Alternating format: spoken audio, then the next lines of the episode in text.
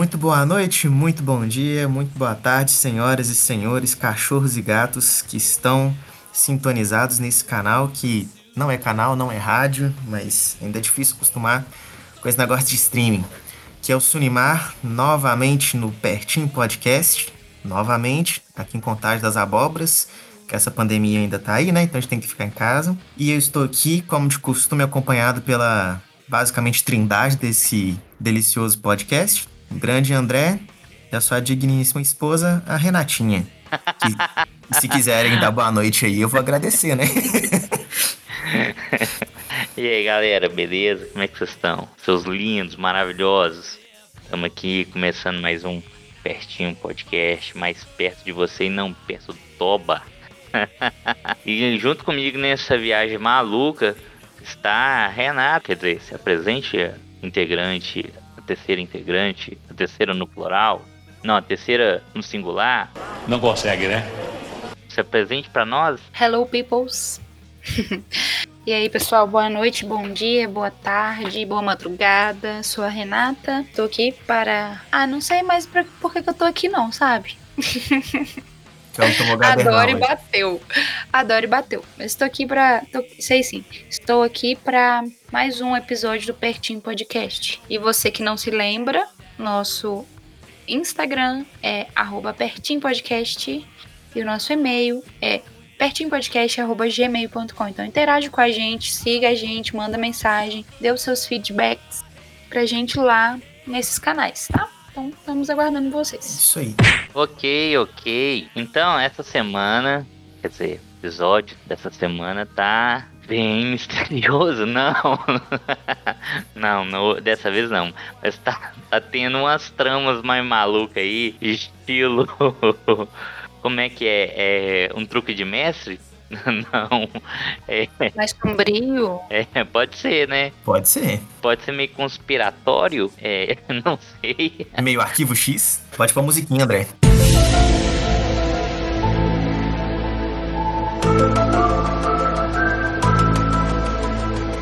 Meio arquivo X, pode ser, né? Poxa, mas arquivo X acho que é meio pesado. É, o episódio dessa semana, nós vamos estar tratando de algo que está na cultura mundial. Não é só cultura nosso país, ou é só a parte nerd ou pop, não, é em geral. É as teorias da conspiração. O que seria isso? Tudo aquilo que você não entendeu até hoje, que tipo, você viu o cachorro do Michael Jackson? Essa é a primeira pergunta. Eu não vi o corpo lá, não. Tipo assim, hoje em dia tem câmera pra tudo. Quando o Michael Jackson morreu, eu não lembro de ver uma imagem do caixão dele. Você lembra, Sônia, Renato? Do caixão eu lembro de ter visto sim. Ele é aberto. Aberto não. Então. Será que fechado. ele não tá vivo? É, fechado poderia ter apenas espuma lá dentro, né? A gente não sabe. É. Igual o Elvis, é a mesma coisa que eles falam do Elvis. A outra teoria que eu acho muito assim, enigmática é porque no passado você via muita história OVNI, de ET e tal. E uma coisa mais engraçada, que de repente sumiu, né? Hoje em dia que tem tecnologia, que todo mundo tem uma mega câmera no seu bolso, que é o nosso celular, você não vê mais foto ou vídeo de OVNI mais não, né? E acaba sendo até engraçado, porque. Porque os ETs aprenderam a ficar invisíveis, André. é, é verdade. Pode ser. Tecnologia chegou para eles também, né? É, realmente. Não, e você já percebeu que todas as imagens que tem sobre ET, essas coisas assim, Resolução é tudo horrível. borrada, tudo meio que não dá pra enxergar. Ligado, mancha. Não é? Parece que tinha que ter um cara com a mão tremendo assim, ó. Tinha, tinha mal de Parkinson, né? então pra fazer. Todo mundo tinha, né? então, hoje sumiu, né? Não, não existe isso, é, essas coisas. Fora outras teorias que a gente é, sabe ao longo do tempo que. Existem, né? Existem, né? Tem umas que eu acho muito intrigantes mesmo é que é a Ilha de Páscoa, por exemplo, é algo que eu fico assim, é sendo um pensamento. Que quem não sabe a Ilha de Páscoa é uma ilha que fica sei lá quantos mil quilômetros da costa do Chile. É o Oceano Pacífico, isso mesmo. E ela é pequenininha e tem várias estátuas lá, umas carrancas enormes mesmo. Aquelas estátuas são bizarras, cara. Não. Depois que você tá do outro lado aí, pesquisa Ilha de Páscoa. É uma coisa mais maluca do mundo. É igual Stonehenge, só. É isso. Aí a gente vai em Stonehenge. Vai ter também o Triângulo das Bermudas. Uhum. Então aí vai ter um bocado de teoria, um bocado de enigmas na Terra. É loucura. Uma das maiores é as pirâmides, né, do Egito.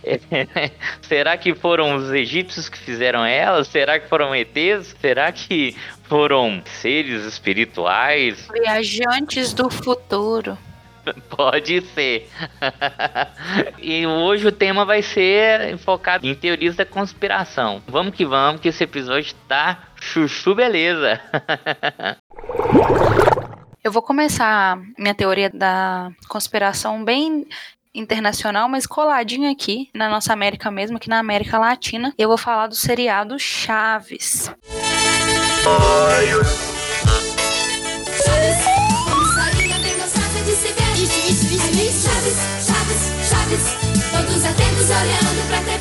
Quem nunca assistiu, né? Pelo menos um episódio do Chaves. Então, assim, tá presente das últimas gerações, pelo menos, né? A gente Né? sabe que hoje em dia não, Infelizmente. não passa mais no SBT, infelizmente.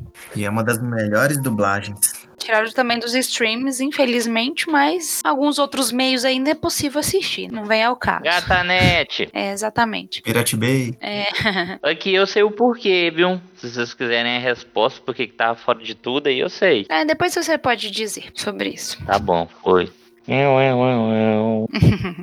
A série é extremamente popular aqui no Brasil e lá no México, onde ela foi, é, onde se originou, né? A série, creio, igual eu falei que todo mundo já ouviu falar, no mínimo viu um episódio aí na vida. E ela teve uma fama muito grande aí por vários e vários, várias e várias décadas, né? Porque ele começou em 70, se eu não me engano, 1970, onde eles gravaram os primeiros episódios e tudo mais. Mas a minha teoria é um pouquinho sinistra, que ela está relacionada aos sete pecados capitais, né? Essa teoria afirma que a vila, na verdade, seria um tipo de lugar para os mortos. Ou seja, todos lá na série Chaves. Purgatório? Aham. Os Chaves estão mortos. A história do Chaves conta a história de um menino órfão, pobre, que vive na vila, né? O nome original dela é o Chavo del Ocho, né? O Chaves do Oito, que todo mundo sabe que ele não morava no barril, né? Ele morava lá no número 8.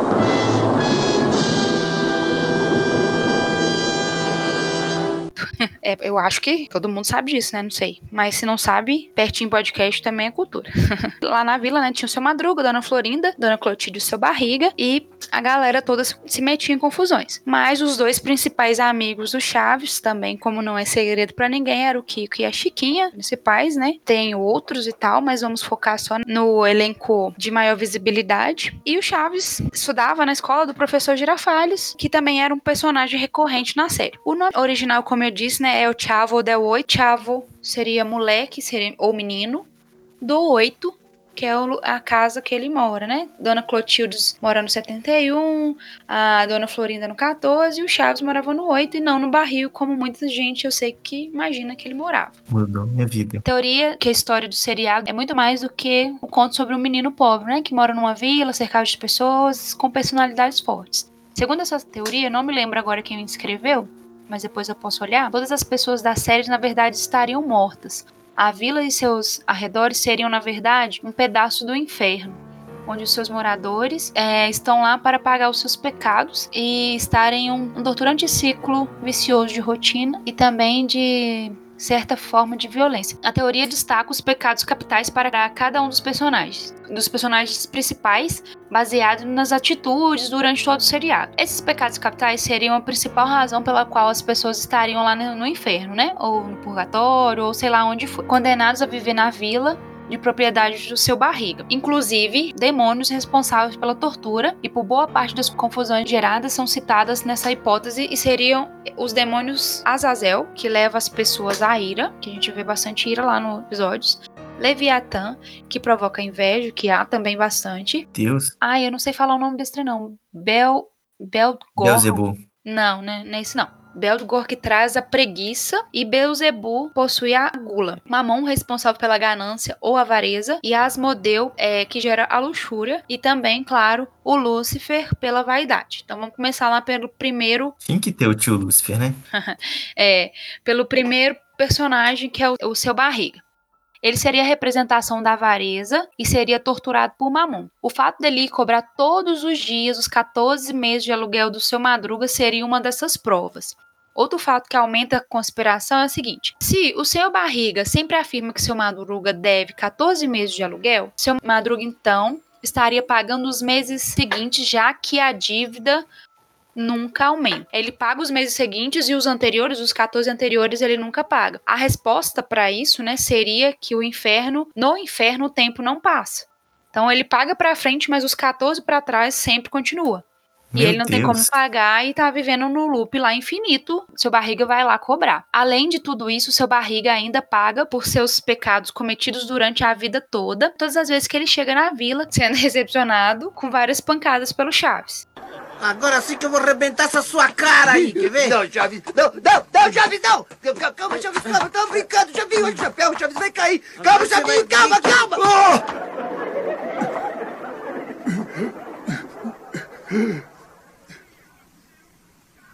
Tinha que ser o Chaves! Foi sem querer querendo. Sim, é- é sempre assim! Pode me dizer quando, quando eu vou chegar nessa vila sem que você me receba com pancadas? No domingo, quando eu tô na missa. Sai da frente! Senhor Barriga, é? o senhor veio cobrar o aluguel do seu madruga? Não. Vim para ser recebido com vassouradas. Adivinhe seu pensamento.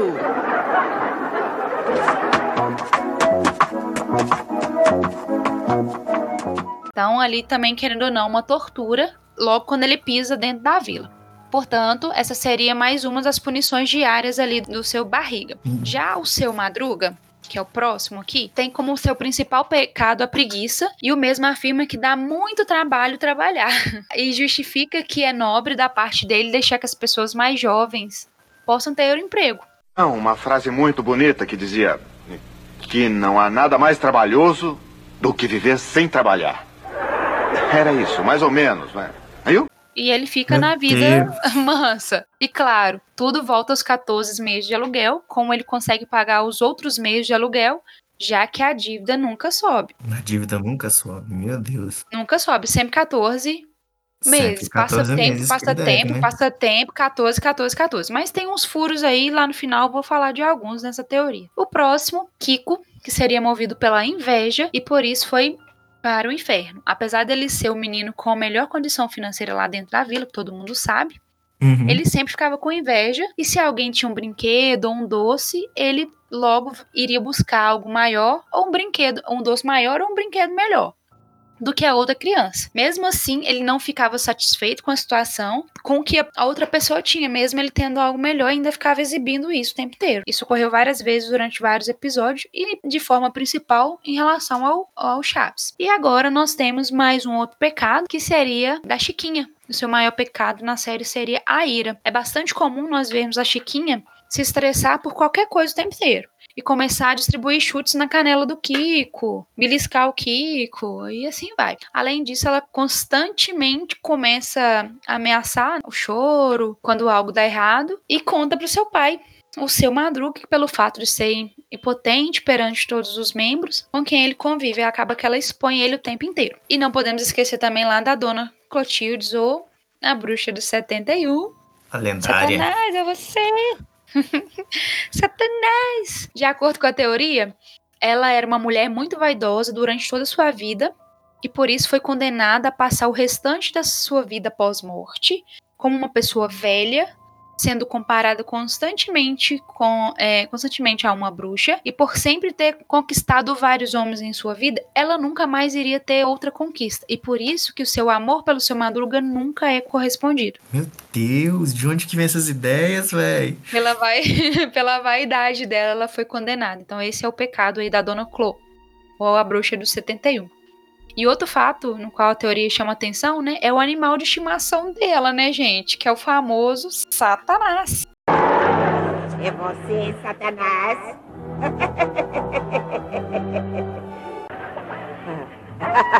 é você, Satanás! Que no seriado várias vezes aparece ele. Não bastasse ter esse nome, né? Esse nome tão icônico, Satanás ainda muda de forma. Tem episódios que ele é um gato e tem episódios que ele é um cachorro. Então, assim, é bem complicado, né? Convenhamos. Bem suspeito, né? Bem suspeito, né? E agora, gostaria de entrar e tomar uma xícara de café? Quem não sabe falar exatamente no mesmo tempo essa parte lá junto com os personagens Dona Florinda e o professor Girafari. Os dois aí já seria a dupla, o casal, estariam atrelados à luxúria. Os dois foram condenados a uma vida após a morte de abstinência sexual. Meu Deus! Não sei se vocês já repararam, mas eu creio que sim. Todos os encontros são praticamente iguais e a relação entre os dois nunca evolui. Tudo poderia estar atrelado à punição né, da luxúria lá do pecado principal deles. E o que nos sobra até então, que tem mais coisa aí pela frente, é a gula do Chaves. Conforme a teoria, provavelmente Chaves era um menino que tinha de tudo em sua vida, mas não dava valor às coisas com exceção à comida. Por causa disso, ele virou um menino pobre, sem seus pais e com uma fome que nunca parece ter fim. Uma punição tanto pesada para ele, né, coitado. Mas não menos importante, essa que eu acho bem pesada, não por acaso, né? Todo mundo deve lembrar o Jaiminho carteiro. De acordo com a teoria, o Jaiminho. Para evitar a fadiga. Seria, na verdade, um médium as cartas ah. que ele levava para fora da vila e as que ele entregava também na, dentro da vila era na verdade mensagem dos vivos para os mortos, assim como o contrário também. Até a constante fadiga do mensageiro, né, que ele quer evitar a fadiga, seria uhum. explicada pelo fato que ele tinha que fazer um esforço imenso para poder se conectar com os mortos e assim as cartas se, se tratarem de psicografias. Outra coisa constante na teoria é o fato de alguns personagens, como Chaves, Kiko e a Chiquinha, serem adultos vestidos de criança. De acordo com a hipótese, essa seria outra punição, a regressão da mentalidade adulta para de uma criança, só que em um corpo velho e mesmo assim as pessoas na volta deles não percebiam isso, pois também estavam sendo punidos e não conseguiam identificá-los como adultos.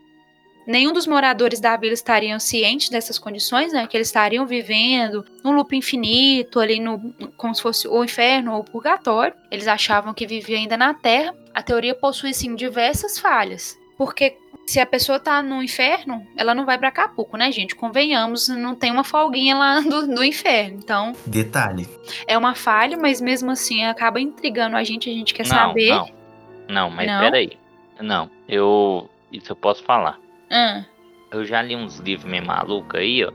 Que eles descrevem o inferno. E aí também tem até em alguma é, cultura que existe estágios no inferno, lugares que poderia ser um tipo um litoral, mas só que um litoral daquele naipe. Hum. Tem um inferno gelado, tem um inferno que é hiper quente. Os anéis do inferno, né? O inferno de Dante. É, isso. Você foi melhor ainda do que eu que, que eu pensei. É pegar é, Dante Alegori, eu não lembro o nome. Alighieri. Alighieri, né? Então, pega é, a história dele e vai relatar sobre isso aí, ó.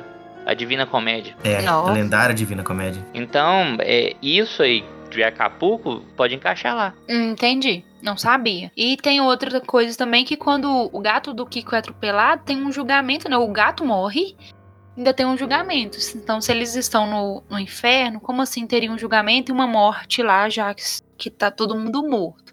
Então acaba sendo um furo. E sobre os 14 meses de aluguel, tem sim episódios que o seu Madruga tá completando 15 meses de aluguel. Se eu não me engano, para aí. Eu acho que não tem depois do 15. Mas tem sim depois do 14. Mas a teoria fala só dos 14, né? Cara, que loucura! Eu não e sabia a outra, disso. outra coisa também que acaba sendo furo, talvez o André, vocês aí, por outros partes de conhecimento, podem incluir alguma informação, é a aparição de outros personagens, né, durante o episódio. Se está no inferno, como assim que alguém vai lá fazer uma visita, né? Por exemplo, aquele Hector Bonilha vai lá, a tia da Pops, a Pops, ah não, a Pops, a, a outra parte, a tia da Paty, o Nhonho, o Godines. Então, sim, Uhum. sempre tem alguns outros que não aparecem tanto, que são mais irrelevantes, mas de vez em quando aparece lá na, lá na vila. Sim, tem alguns furos, mas mesmo assim, né, acaba prendendo a nossa atenção. É isso. Essa é a teoria aí do Chaves, a, a teoria da conspiração, que o Chaves, que a galera do Chaves tá tudo no inferno. Todas as pessoas lá no inferno. Mas não deixa de ser uma série que marcou gerações. Que mesmo hoje, se a gente assistir ainda arranca risadas, a gente traz boas lembranças. Com certeza. Ah, mas mesmo com furos, ainda tem muita, muitos pontos que batem. Sim, bastante. En- Então, deixa a gente bem assim de, de tipo assim, será que o roteirista realmente fumou uma maconha brava pra escrever esse trem? e escondeu uma mensagem infernal num trem basicamente infantil? É, vai lá saber, né, véi? Pois é, nó. Mas bem cabuloso isso. Ainda mais que É eu, eu achei que tinha os sete pecados ali, que era focado nos sete pecados, mas você mencionou que tem até os demônios mais, digamos, conhecidos aí na, digamos assim, na cultura pop dos demônios. É, Que tem Tipo o Azazel, o. Beelzebub e tal, velho. Então, tipo, cara, a pessoa foi bem. E se você abordar é, partes diferentes do inferno, porque igual o André falou e eu mencionei o inferno de Dante, o inferno não é só um poço de fogo, tem vários locais lá, dependendo da interpretação do inferno que você estiver avaliando. Então, Acapulco pode ser uma outra parte do inferno. Foram Isso- promovidos. Se é que a gente tá falando do inferno, rei. Vai que a vila pode ser uma espécie de purgatório, sabe? Uhum. Então, é uma teoria bem válida. Quem pensou nisso aí devia trocar uma ideia com o roteirista. Bem que o roteirista já morreu, né? Então não adianta. em 2014, no caso. É, então teria que morrer e ir lá perguntar pra ele no inferno. Eu não tô afim de fazer isso. Então, Eu também não, muito obrigada. Tô bem aqui onde estou. é, não. Vamos até o mundo dos vivos. Mas, cara, essa teoria eu não conhecia. Estou deveras perplexo, viu? tá perplexo. Nó, eu tô. No... Ah, depois eu vou te mandar o vídeo falando com bastante detalhes. Você vê a imagem bem legal. Gente, nossa, tô É legal pra caramba. absorver agora. Bem, gente, então, é, pedidos aí do nosso querido editor, barra design, barra tudo, Canivete Suíço André. A minha teoria da conspiração é sobre a, digamos assim, as brechas e furos que existem aí sobre o infortúnio do 11 de setembro que aconteceu lá nos Estados Unidos em 11 de setembro de 2001, que foi aqueles aviões que se chocaram com as torres do World Trade Center e muita gente de lá pra cá passou a teorizar muitas teorias Algumas com sentido, outras nem tanto, porque tem gente que adora meter um ET na parada, né? Mas fazer o que, né? Esse pessoal dos OVNI aí gosta do homenzinho verde de Marte. Aí eu vou pegar aqui um aparado de as principais aí que eu andei lendo nos últimos dias. E eu sou o cara, assim, igual eu falei com o André com a Renata aí já, tempo que eles me conhecem, eu adoro teoria da conspiração que envolve espionagem ou política. Que são aquelas, assim, mais loucas que muitas fazem sentido, né? Depois, se quiserem, a gente pode até fazer uma enquete aí se vocês querem teorias nessa vibe. Mas, enfim, existem duas vertentes principais das teorias da conspiração que envolvem 11 de setembro. A primeira vertente é que os Estados Unidos deixou acontecer de propósito, que o FBI e a CIA na época eles sabiam de alguma coisa que poderia vir a acontecer, que os terroristas do Oriente Médio estavam para fazer uma movimentação grande e eles deixaram o trem acontecer, não fizeram nada, não sabemos o porquê. E a outra vertente, que para mim é a mais assim pesada, é a vertente de que os Estados Unidos fez de propósito o 11 de setembro. Tem gente que defende que isso, que isso foi de pé junto. Conte-me detalhes. Vou chegar nisso, Rê. É, bem, para quem não sabe muito a respeito do World Trade Center, eram dois prédios da né, Torres Gêmeas, ficavam lá em Manhattan, Nova York, que eles eram basicamente o pináculo, símbolo da economia, como dizem o pessoal hoje né, da economia capitalista dos Estados Unidos. Que é lá que fica na mesma cidade do Wall Street também, né? Mas o World Trade Center concentrava muitos escritórios de muitas empresas e ali circulava, obviamente, muito dinheiro, né? E também eram prédios altíssimos, para quem vê as fotos da época, né?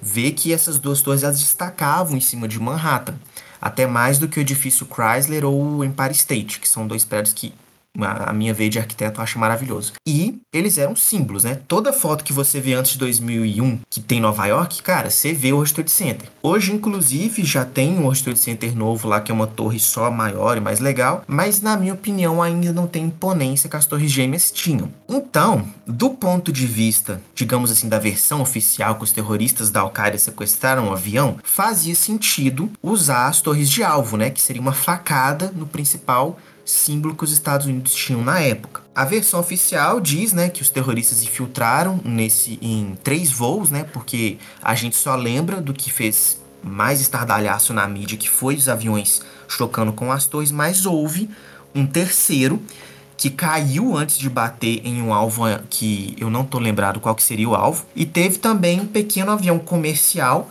que bateu no, no Pentágono.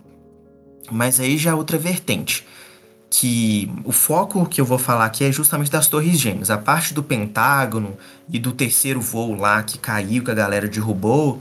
Isso aí já é outra história. Tem até filme, se alguém quiser procurar aí. Acho que é o Voo Perdido. Não sei, o André deve saber. Mas o que eu quero deixar a galera pensando é sobre as Torres Gêmeas. O seguinte, na época, a aviação não tinha os controles dos protocolos de segurança que a gente tem hoje em dia. Tanto que existe existe um vídeo bem bacana de um canal chamado Aéreo por Trás da Aviação lá no YouTube, que é justamente o quanto que a aviação comercial mudou de 2001 em diante por causa desse ataque. Isso a nível mundial, tá, gente?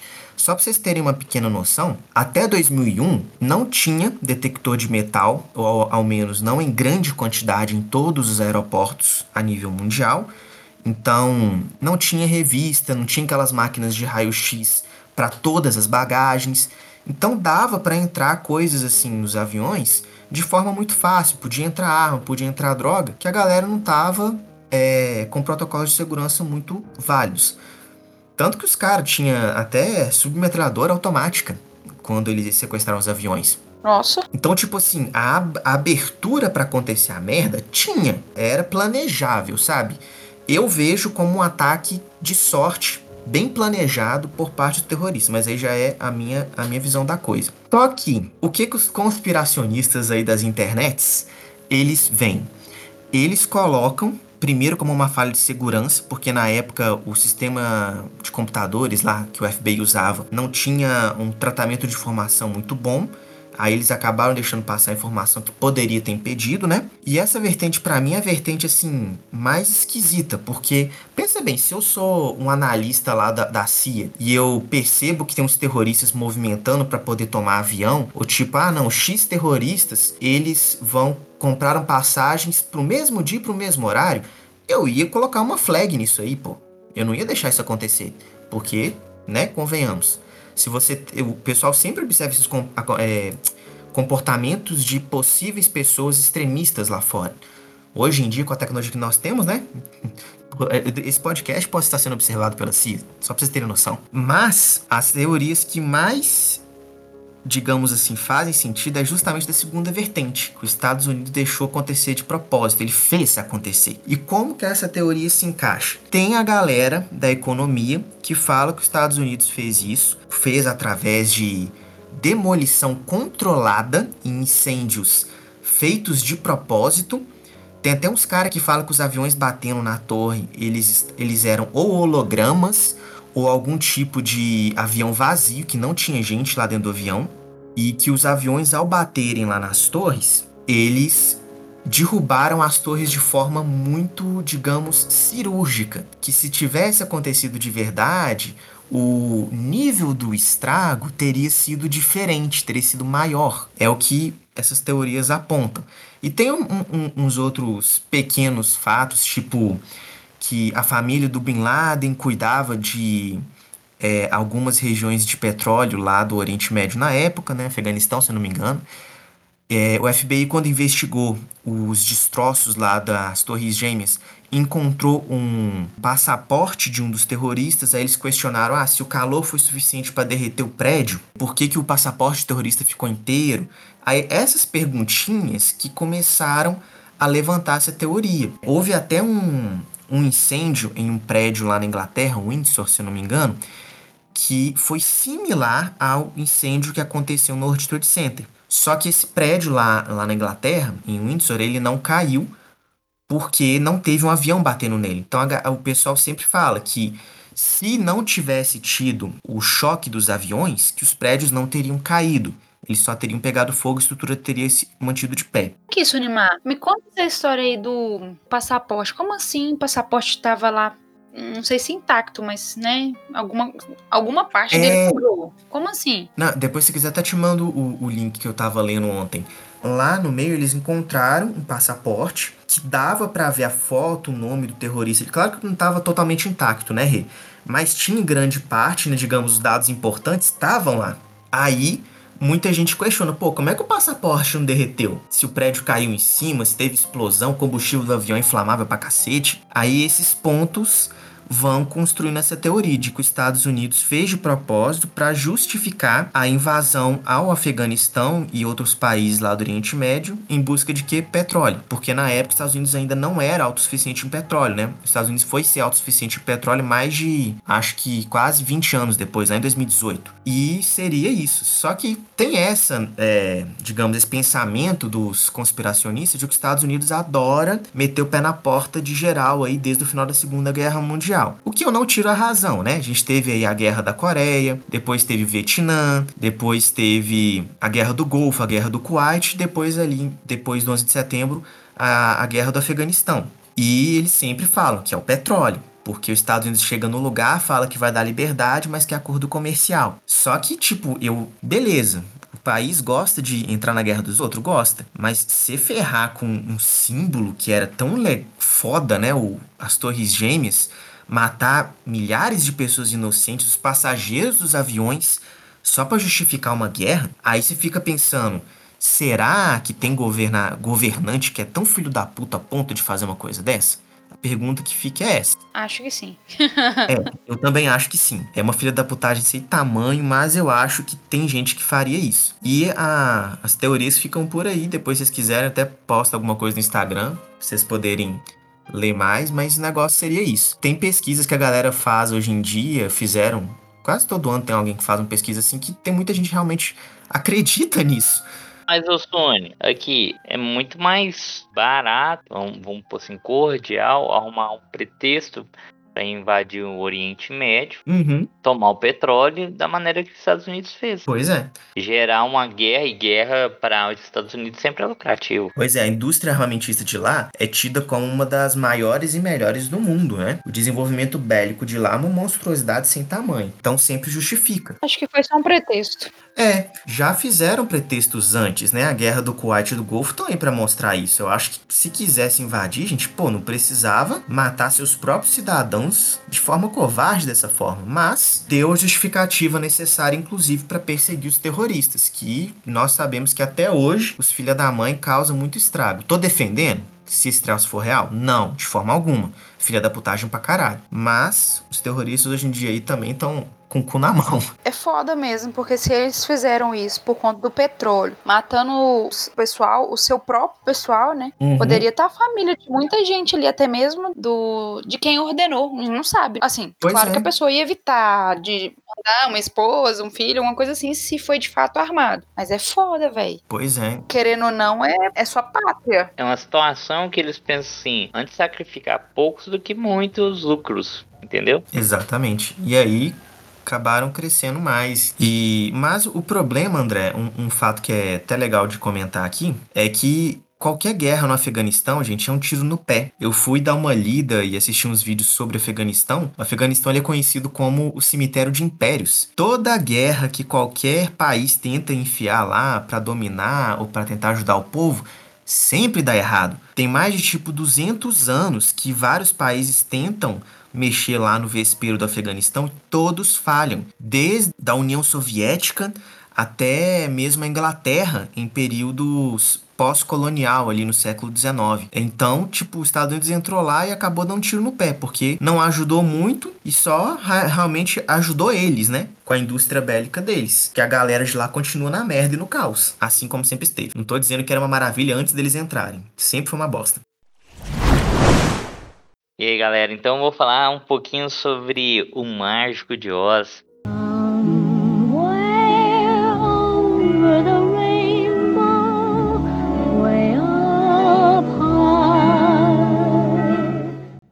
É um ícone da cultura pop, tanto o livro como o, o filme e tudo que se derivou dele, né? Desse livro. Esse livro foi escrito por o Frank Bauer, é, Baum, sei lá como é que fala que é um escritor muito interessante que ele escreveu esse livro e publicou assim, em 1900. Já naquela época tinha umas teorias sobre o que o livro se referia, é uma sociedade como era a sociedade da década de 10, e eles colocaram algumas coisas em pauta. Com o passar do tempo, passou-se bastante tempo, teve o filme, em 1939, foi um mega filme pra época, mas um filme que foi extremamente é, louco a gravação. Tinha a Judy Garland, que teve graves problemas no futuro, ela tinha só 16 anos quando ela gravou o filme. O filme foi é, terrível. Anões no set, é, recebendo menos que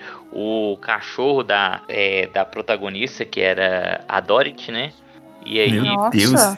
Sério, os anões Pesado, receberam- é, tiveram 350 anões para as gravações. Eles ganhavam tipo 50 dólares e o cachorro ganhava 150 dólares. Caralho! Nossa, Deus, que sacanagem. Por aí vai. Nem por isso essas coisas assim foi a público, tanto teve assédios sobre a a Julie Garland teve cenas que ela teve que gravar que foi extremamente complicado. Teve um suicídio de um anão, trem rodeado de muitos mistérios. E sem contar que o próprio escritor do Mágico de Oz, ele era envolvido com uma religião muito estranha, que era envolvido com o ocultismo, essa religião. Ele era um membro de uma Sociedade Teosófica. uma sociedade que trabalhava com ocultismo. Ele acaba empregando ali na história dele, do Mágico de muita coisa. Igual o Homem de Lata, ele não tem coração, ele fazia uma referência, assim, a teoria o pessoal tinha, né? Ele tinha uma referência sobre a indústria é, fabril assim de metalúrgica, a indústria férrea, né? Ela não estava preocupando com os funcionários, estava tendo nessa época tinha muita morte, o pessoal da- dessa indústria não tinha segurança do trabalho. O espantalho ele tinha assim, uma referência aos produtores rurais e aí acabava que é como se eles só sabessem trabalhar, mas não tinha cabeça para pensar. O próprio mágico Jaws, ele no filme, ele é um cientista mentiroso, né? Ele não consegue fazer muita coisa ali. Então ele é como se fossem os governantes que prometia tudo, que era super poderoso, que mas na verdade ele era um canastrão. O Mágico de Oz ele tem muita referência a coisas extremistas. E faltou o leão também, né? Questão da coragem. E aí o leão, se eu não me engano, acho que é o povo, é, que tem o poder nas mãos, mas ele não tem atitudes, entendeu? Falta de coragem pra ele. E tem, tem a fada, quer dizer, a bruxa boa e a bruxa má. E a, a teoria é que a bruxa boa, ela é má. Porque ela quer tomar um território. Ela quer tomar o oeste. Quer tirar o poder do mar e ainda trabalhar o oeste, que era a, bruxa má tomava conta do, oeste. Você vê que ela usa a Dory e os companheiros dela pra fazer merda. Pra tronar o mágico e ainda acabar com a, com a bruxa má. Então quem quer o poder é a, a que se diz ser boa, né? Isso aí é só voltado que é o filme que é o livro. Mas a teoria mais louca mesmo e escabrosa que acho que a cultura pop mundial fala é voltada depois de alguns anos após o filme ser gravado. Saiu um disco de uma banda No. pequenininha. Top demais. Eu, quero, eu queria já ia perguntar sobre isso. Senão eu quero saber sobre o disco Que disco, cacete? The Dark Side of the Moon. Do Pink Floyd? Aham.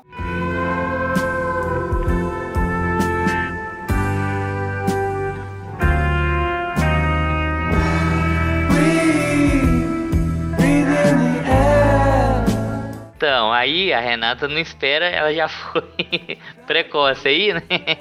Já É, soltou já tô aqui spoiler. ansiosa. Que deu já. spoiler, né? Eu já tô ansiosa pra saber.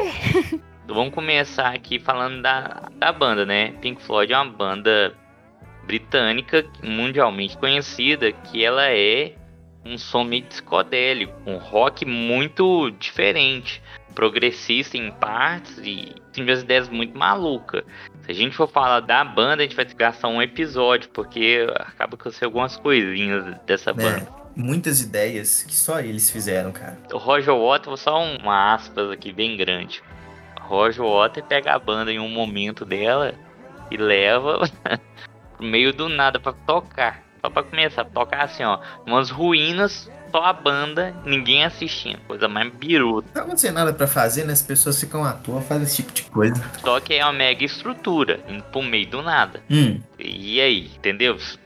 Não dá pra entender o que, que ele queria fazer. Ele tava É, tocando pro Satangoso.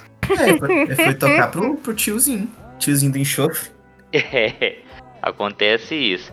E aí vamos parar aí, senão eu vou falar só mais de Pink Floyd do que eu falaria de, de outras coisas. Voltando aqui, então em 73 eles gravam The Dark Side of the Moon, um dos melhores álbuns deles, tem megas sucesso e, e é um disco meio que icônico, né? A a Uhum. começar da capa, né? A capa dele é muito intrigante, é uma luz batendo num, No Prisma.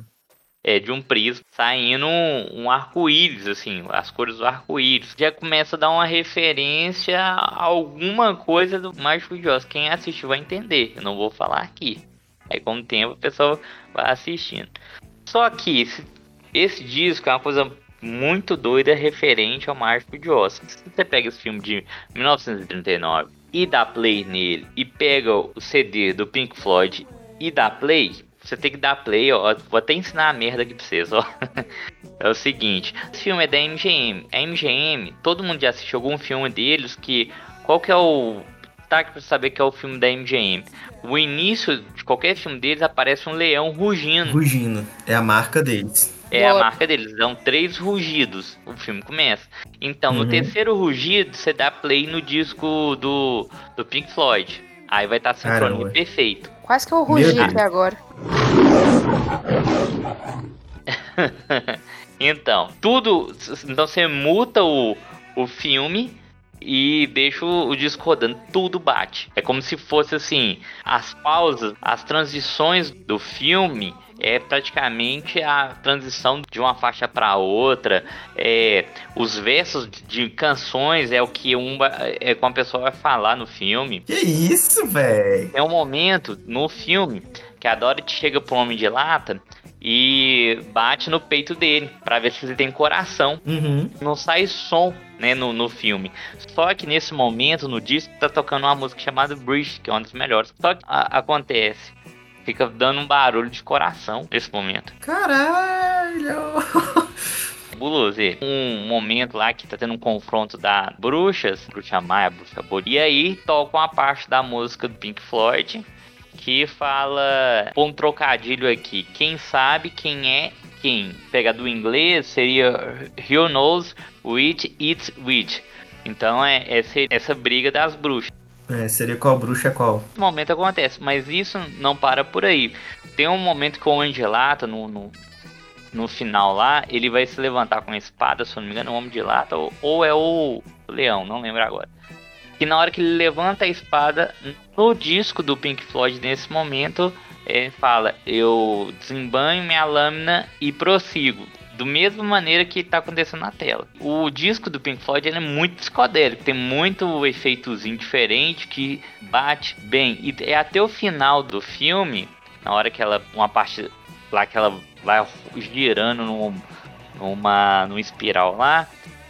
No disco é a mesma coisa, gente. Vai fazendo tipo um dos mesmos barulhos. Então, a coisa mais maluca foi o seguinte: que se você pergunta para qualquer integrante do Pink Floyd, eles falam: não, isso não existe, não. Deixa por isso mesmo. Mas é ilógico que seja tão coincidência tudo bater. E para quem quer ver isso sem, sem ter que fazer esse serviço aí de é, dar play no, no filme, dar play no, no disco, Hum. uns vídeos no YouTube. Tem um que é muito interessante, que o nome dele é, é The Dark Side of the Rainbow, que seria o Caramba. lado negro do arco-íris, traduzindo, né? Então aí já tá tudo sincronizado. Você já pode ouvir tudo na íntegra, o filme e o disco na íntegra. Eu só queria saber, sabe o quê? Ah, Tá, o pessoal do, do Pink Floyd fala que não. Beleza. Pode ser que sim, pode ser que não.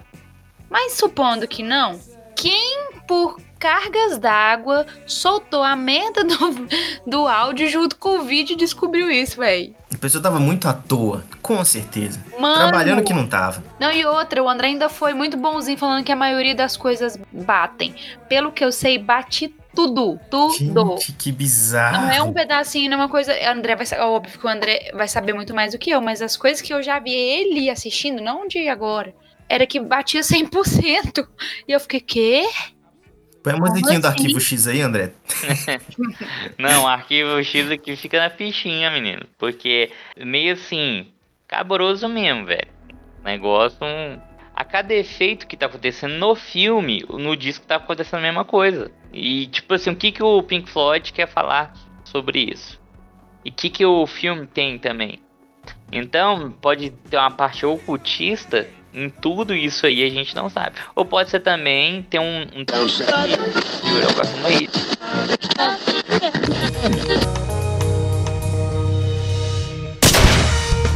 Ahá, uhul, eu invadi o pertinho. Surprise, motherfucker! Só pra falar.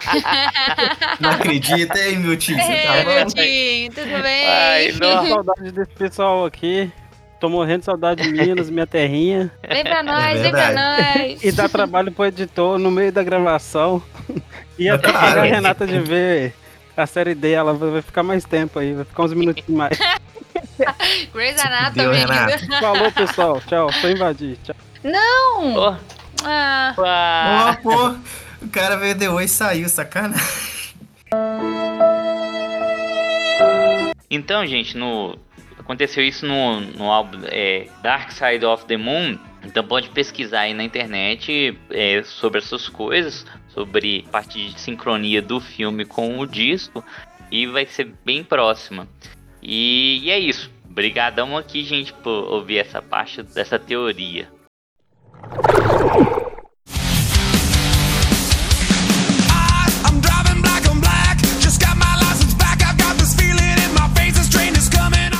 Então, pessoal, chegamos ao final de mais um Pertinho Podcast com esse tema, né? Teoria da conspiração, que com certeza vai render outros episódios. Aguardamos vocês lá nas nossas redes sociais, arroba Pertinho Podcast, no Instagram. Podem mandar seus e-mails também lá no pertinhopodcast.gmail.com. Aguardamos vocês lá e muito obrigado por nos escutar. É isso aí, pessoal. Valeu, gente. Tô só agradecendo aqui. Obrigado por acompanhar. Tamo junto, gente. Obrigada, Milton, pela invasão. Foi muito É, legal. é. Dá, dá tchau aí, meu tio. Faz igual um Teletubby, cara. É, pode deixar aí seus arrobas, suas coisas aí. Nem, sa despede nem da- saber que o episódio era teoria da conspiração. Chegou alguém conspirando com o episódio, olha. É lógico, ele fez a teoria virar prática. É, uai. Não é? Se não for assim, a gente nem vai. É, sério mesmo, gente. Valeu.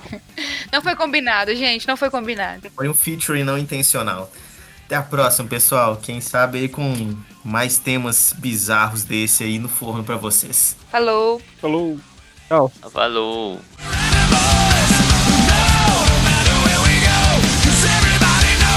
Cause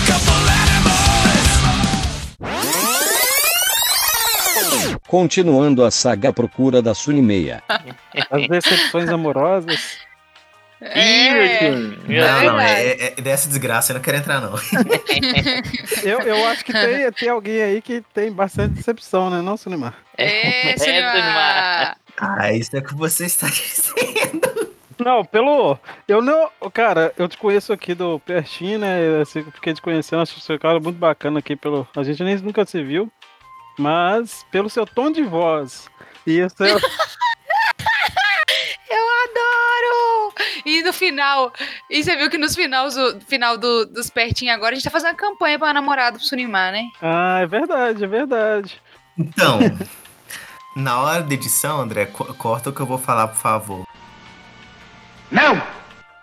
Mas aqui, toma cuidado com isso, porque minha ex anda ouvindo o podcast e vocês sabem do histórico que ela tem. A problema é dela, Zé. Ela não vai ser. Não. Ela não vai ser candidata, não. Aí ela vai ser a primeira não, arriscada. não é isso que eu tô preocupado. Tô preocupado é com vocês, velho. Vai cavar atrás de vocês. Ah, nada. Ah, vai nada. Cinema, você... Não subestima a Betmanense, não, hein? Ô, Cinema, você tem, você tem histórico de mulher doida também, Cinema? Sim. Ih, a mulher doida já quis passar o carro numa amiga nossa, fi. Cinco anos com ela. A Naira quase morreu. Mentira, ela só quis, não fez não. Ô, Sony, preocupa não. O dia que ela encrespar com a gente aí, ó, você me fala que eu passo de Opala na rua dela. Ela nunca mais. De Opala, óculos escuros com uma barba cheia. Acabou, fi. Essa mulher. E tocando rock ainda. Ela gosta de rock, cara. Já não tem como não. Então ela vai apaixonar. Misericórdia, vou mais não, amor. Vou abortar a missão. É, exatamente. Aí, aí eu, vou, missão. eu, eu vou querer passar o carnelo, uai. É. Eu, hein? Ô, ô, ô, E você André, também, ué. ô, André, escutando Oi. rock, com o palão, ela vai falar, pô, isso aí é macho mesmo, hein? Mas vou... Não é? Aí, é- ela é. Essa mulher gosta de rock, filho. Vai querer, vai querer alguma coisa. E eu vou querer dar na cara dela. Na hora que ela, que ela chegar perto de, do, do carro e eu tiver, eu vou falar assim, com assim, você quer valete? Quer chiclete? Chevette hatch. Ai, amiga. Ai, amiga. Ainda bem que está sendo gravado, véi. Ai, ai. Gente, lá pro Que- final da edição. Se juntar, se juntar você e o Clésio, colocar umas, uma bermuda da Ciclone, um, um chinelinho Kenner, montando, Nossa. montando uma moto, dois caras numa moto, passando na rua dela, vai assustar mais do que o opalão, viu, cara? Tô achando mesmo. Qual é, mano? A Perdeu, polícia velho. vai querer pegar vocês. Vai mesmo. Ué, tem esse problema, hein, meu time? E você não vai estar lá pra ajudar a gente? É, leva o meu time por precaução. Mas... Vai dar uma ajuda, pelo menos de moral. É, o, o Sunimar tá lascado essa, essa aí sua, viu, meu? Tá louco? Eu prefiro evitar fadiga, como diz o Jaiminho. Ai, cale-se, cale-se, cale-se, você me deixa... Não! Oh. Ah!